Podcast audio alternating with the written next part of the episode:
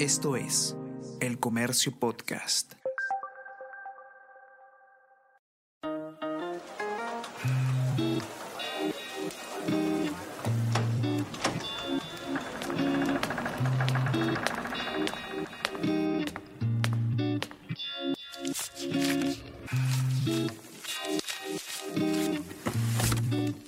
El archivo insólito de El Comercio.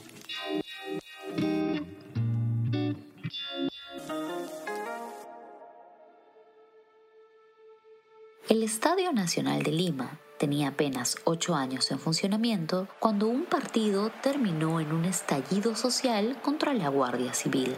Esta es la historia de la primera tragedia en una cancha que quedó casi en el olvido, y este es el archivo insólito del comercio.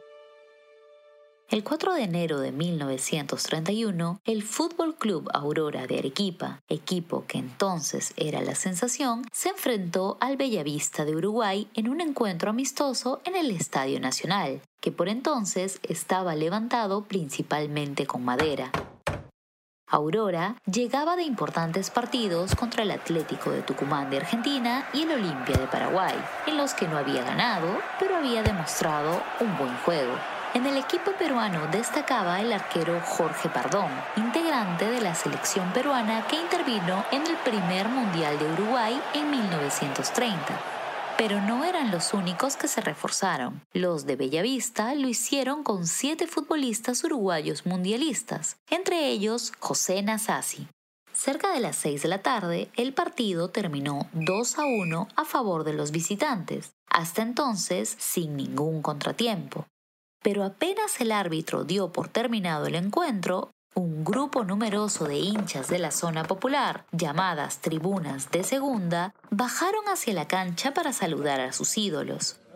En esa época era habitual hacerlo tras un partido. Lo diferente fue que en esa ola de gente aparecieron también varios soldados que habían asistido como espectadores. Cuando la Guardia Civil entró al campo para impedir una avalancha de hinchas, lo hizo con una extraña e impredecible violencia. La chispa que encendió el infierno en el Estadio Nacional fue la agresión a un militar a quien arrastraron hasta el borde de la pista atlética. Y ahí comenzó todo.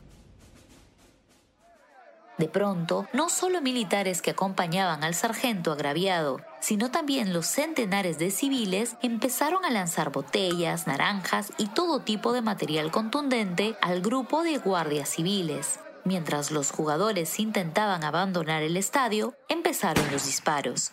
Primero fueron tiros al aire, que lejos de calmar la situación, causaron más pánico en el público y los militares, algunos de los cuales eran del regimiento escolta del presidente de la República.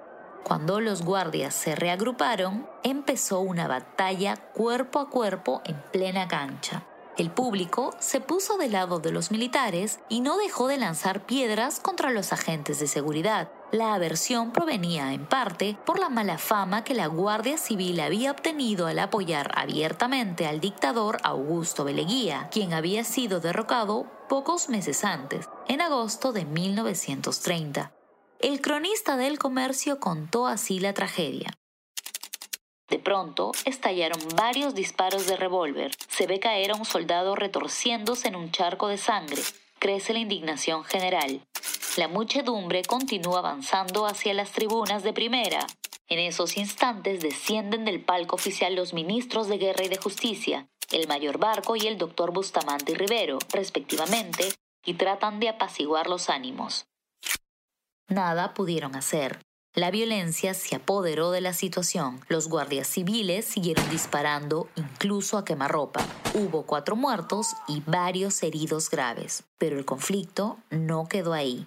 Un numeroso grupo de gente salió del estadio para protestar en las calles contra la Guardia Civil. Con vivas al ejército, la turba avanzaba atacando a policía que veía. El desorden siguió creciendo. Atacaron a piedradas un tranvía eléctrico solo por transportar a cuatro agentes. Las avenidas Petitoars, Paseo Colón, Girón de la Unión y la propia Plaza San Martín rebosaban de gente que se iba sumando a la marcha.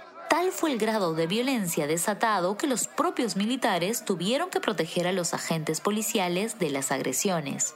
Cuando un grupo de representantes logró llegar a Palacio y conversó con el jefe de la Junta de Gobierno, el general Luis Sánchez Cerro, las aguas parecían calmarse. No fue así. Un grupo convirtió la protesta en asaltos a establecimientos comerciales, bodegas, bazares, tiendas y especialmente agresiones a ciudadanos de origen japonés que trabajaban en el cercado de Lima. Los propietarios de los locales se defendieron también a balazos y el caos se prolongó toda la madrugada. Once días después de los lamentables sucesos, el 15 de enero de 1931, el Club Aurora y el Club Bellavista volvieron a enfrentarse en un partido de revancha en el mismo Estadio Nacional de Madera. Nuevamente ganaron los uruguayos, esta vez por 1 a 0. Dicen que no les cobraron varios penales claros a los arequipeños, pero ya nadie hizo escándalos ni protestas fuertes, solo unos tibios reclamos. Esto fue el archivo insólito de El Comercio.